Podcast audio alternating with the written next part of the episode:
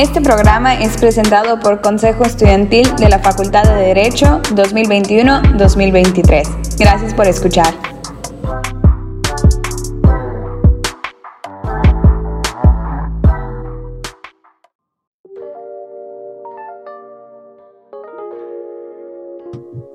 Hola a todos, todas y todes. Sean bienvenidos a este espacio llamado Mujeres que Inspiran y, feminicidio. Una actividad del Consejo Estudiantil para ustedes. Hoy les traemos el podcast de Felipa Potsu, la leyenda feminista de Yucatán. Mi nombre es Monse. Y yo soy Mariel. Iniciamos. Felipa nació un 14 de enero del año 1903 en la hacienda Santa María de Quinchil, Yucatán. Felipa fue una activista que luchaba por los derechos indígenas. Era una impulsora de la política y movimientos sociales para la gente de su pueblo. Felipa era una persona común, normal. En ese tiempo su familia era trabajadora, maya, humilde, quienes se dedicaban a plantar, cortar, deshiervar y procesar el enequén, ya que en la hacienda donde ella nace, pues era una hacienda enequera. Tiempo atrás al enequén se le consideraba como oro verde, la vida de Felipa no siempre fue alegría y armoniosa, ya que a sus 12 años fue violada, raptada por el capataz del pueblo, Anastasio Quintal, y antes de cumplir los 20 años ya estaba casada y era madre. En el año de 1915, el general Salvador Alvarado se posiciona como gobernador y la política de este personaje pues trajo cambios bruscos en el estado los cuales no fueron equitativos y se sabe que en el pueblo de Quinchil pues se vivía un ambiente hostil e inseguro, pues la comunidad vivía con miedo de las violaciones, robos e incluso los asesinatos. Felipa aprendió a leer y escribir y con la llegada del profesor Bartolomé Cervera Alcocer, pues ella conoció las ideas de la educación socialista impulsada por el sexenio de Lázaro Cárdenas al conocer el estado de inseguridad y pobreza pues, que se vivía en su pueblo, ella comenzó a promover las conquistas revolucionarias.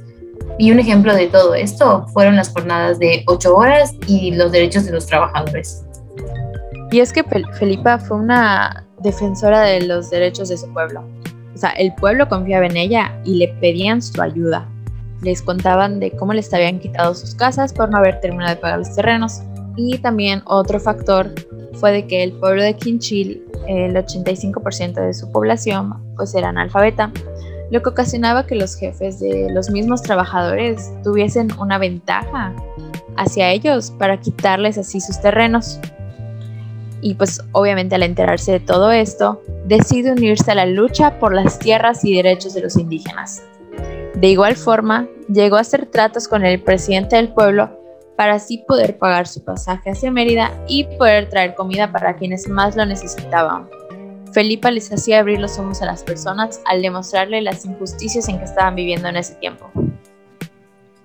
Se conoce que Felipa tenía pues varias pláticas con mujeres del mismo pueblo para alentarlas a luchar contra la opresión que sufrían. De igual manera, pues la inseguridad de lo que les tocaba vivir día a día. Les decía que debían de proteger a sus hijos, que ellos no eran propiedad del marido y que tenían que aprender a portar el arma, pues en las noches es donde ocurría la violencia. Venían y les robaban a sus hijos o violaban a sus hijas. Ella hizo tratos con Elvia Carrillo Puerto y con ayuda de más mujeres siguió su lucha. Fue presidenta de la Liga Feminista Rita Cetina, la cual tenía el objetivo de reconocer los derechos de las mujeres especialmente en la política, pues ellas luchaban para votar y ser votadas. Asimismo, Felipe organizó un sindicato de carboneras y carboneros, ya que pues esa actividad se había convertido en la principal después del declive del Enequén. Y es que el 4 de enero de 1936 marcó una fecha muy importante para Felipa, pues se hizo conocida en Yucatán al hablar con el gobernador Fernando López Cárdenas para pedirle y exigirle la destitución del alcalde de su pueblo, quien fue Juan Mata Solís. Felipe encaró valerosamente al mandatario, quien no tuvo más opción que convocar nuevamente las elecciones para reemplazar a las autoridades municipales, ocasionando que Juan Mata Solís fuera destituido de su cargo. Gracias a esto se convirtió en una líder reconocida, especialmente en el proceso para la elección del Senado en Yucatán. Se conoce que había un conflicto entre partidos políticos en el pueblo de Quinchil.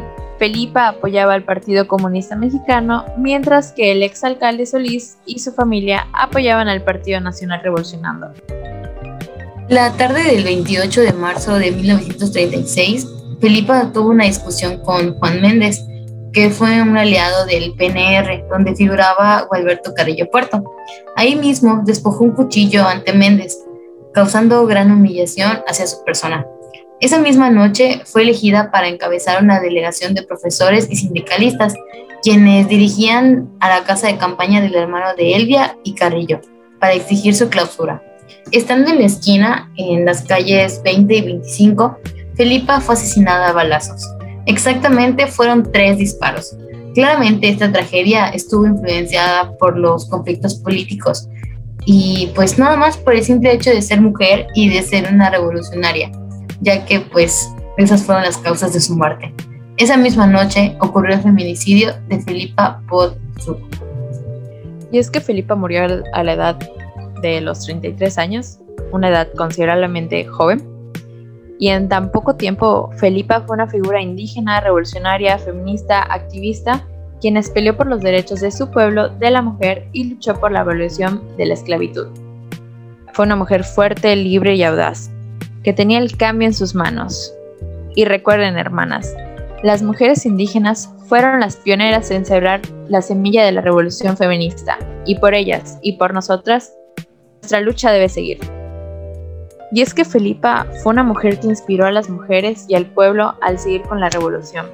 Nos enseñó a pelear por nuestros derechos y su lucha tuvo un gran impacto en la sociedad. Bueno, pues hemos llegado al final del podcast. Espero que lo hayan disfrutado, que hayan aprendido un poco más sobre quién fue Felipa Potzuk y pues hasta la próxima. Hasta la próxima.